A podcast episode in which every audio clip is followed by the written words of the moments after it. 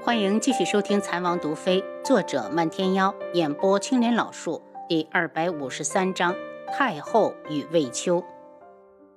左相大人，长公主能扶持幼帝这么多年，定是全心全意，不敢怠懈。试问，她把心思全都奉献给了皇家，还有时间教育儿子吗？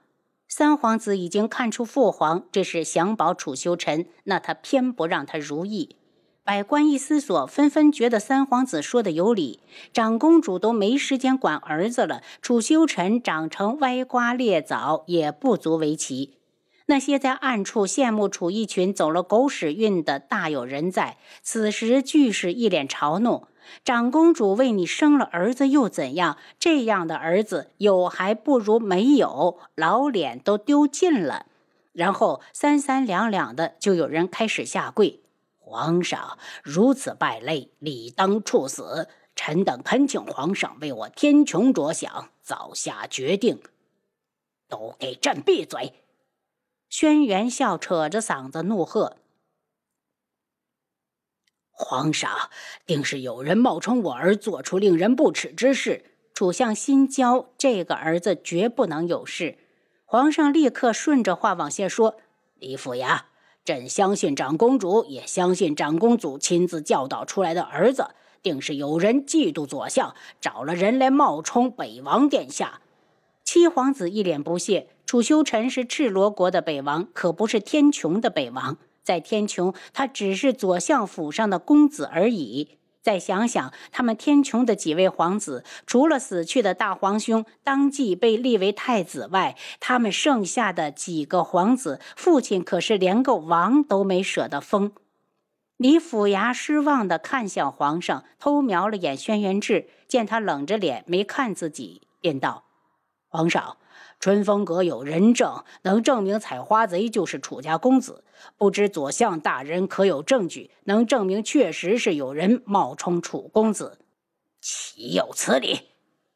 查找证据一事是你府衙的责任，与左相何干？轩辕笑冷声，本就瘦得脱相的脸看起来更加的阴沉。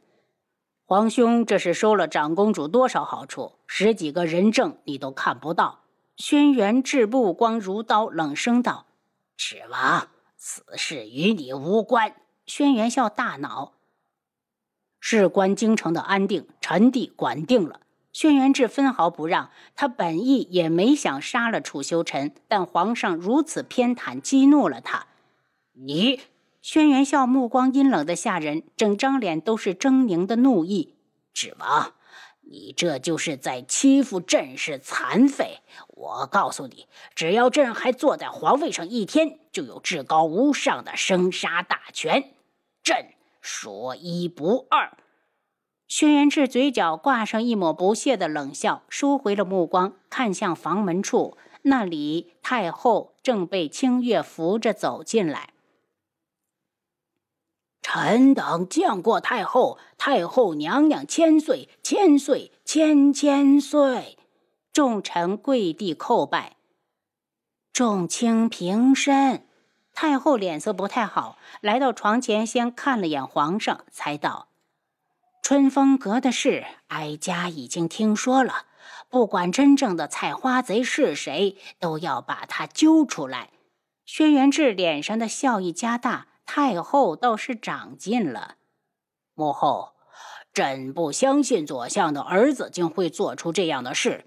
太后的到来让轩辕笑心里一松，不管怎么说，他这也是他的母妃，断不会向着别人。太后看向地上的春风阁众人，最后将目光定格在飘飘身上，将多年积攒的威势释放出来，不满的道：“你就是受害人。”回太后，正是奴家。飘飘低着头，身子抖了一下。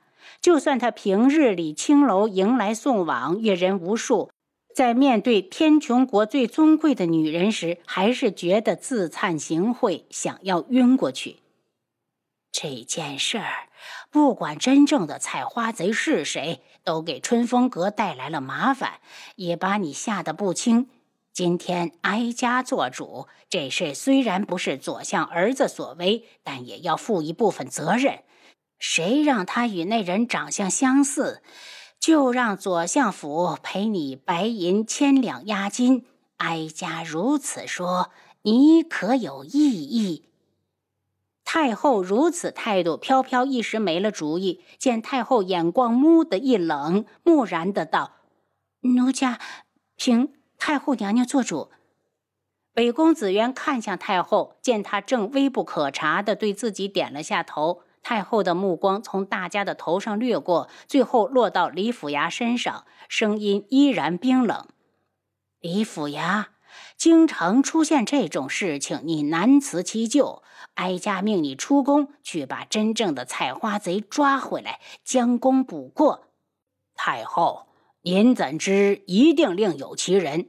贺兰厚德是直性子，不满太后的说法，直接就问了出来：“贺兰大将军。”太后娘娘只是觉得可疑，可疑我们就得去查。若查到最后真是楚修臣，再重罚也不迟。又向林延安看了眼北宫紫渊，事关长公主，他必须帮忙。北宫紫渊有点意外，没想到右相会在此时出言相助。轩辕志看出他眼中的意外，不由得往深处想了想。与轩辕志一条心的官员都想借此机会先除去楚修臣，可看了王爷半天，他一点指示也没有，只好作罢。轩辕志忽然起身，对着太后道：“太后，一门的几位长老还在臣的府上，臣有事先行一步。李府衙，你不是要查案吗？怎么还不走？”说完，看都没看皇上，直接走了。李府衙立刻给太后和皇上磕了三个头。臣马上去追采花贼，臣告退。太后阴着脸，见自己没说话，这两人都走了，气愤的道：“清月，赶紧扶哀家回宫，哀家头晕。”既然轩辕志不给自己面子，他一生气就想把气撒到楚清瑶身上。清月，启传哀家口谕，宣智王妃进宫。太后。还是消消气。上次召见智王妃进宫来依皇上，不也被一门给挡下了吗？一门哪是我们一个皇室能惹得起的？清月轻声劝道。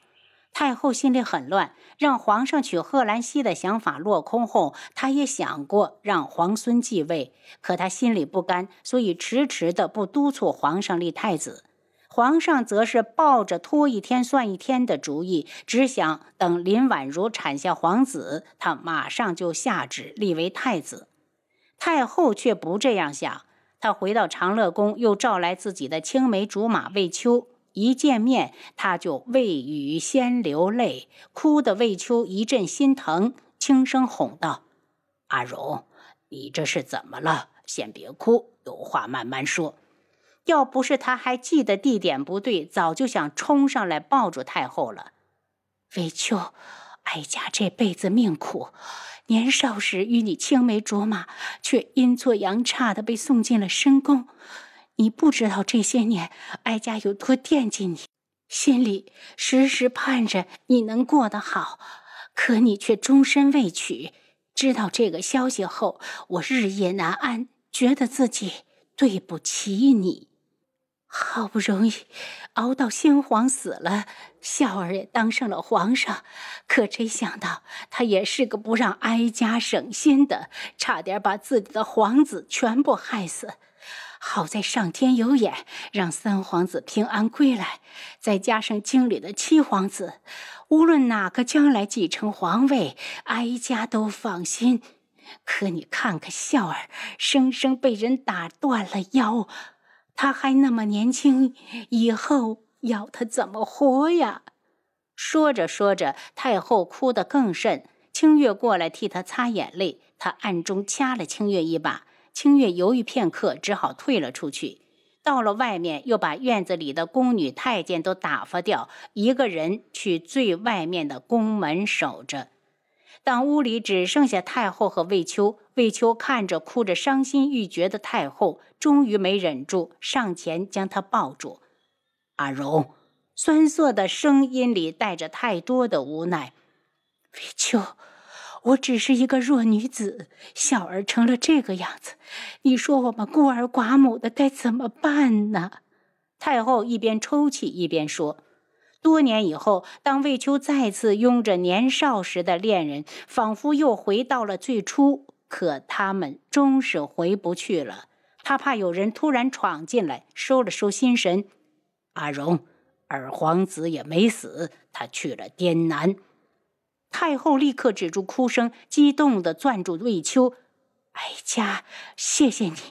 如果还有下辈子，哀家就是死也不会离开你。”魏秋苦笑，他想求此生呢。望着怀中的依旧容颜姣好的女子，他竟生出了一丝希望：若是以后两人能够相伴着死去，也就值了。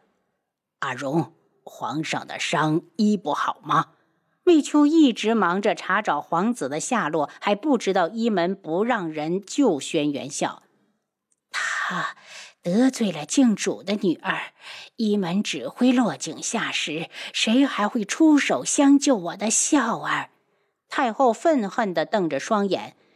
他打过素如一的主意，好在他没付诸行动，要不然估计连命都没了。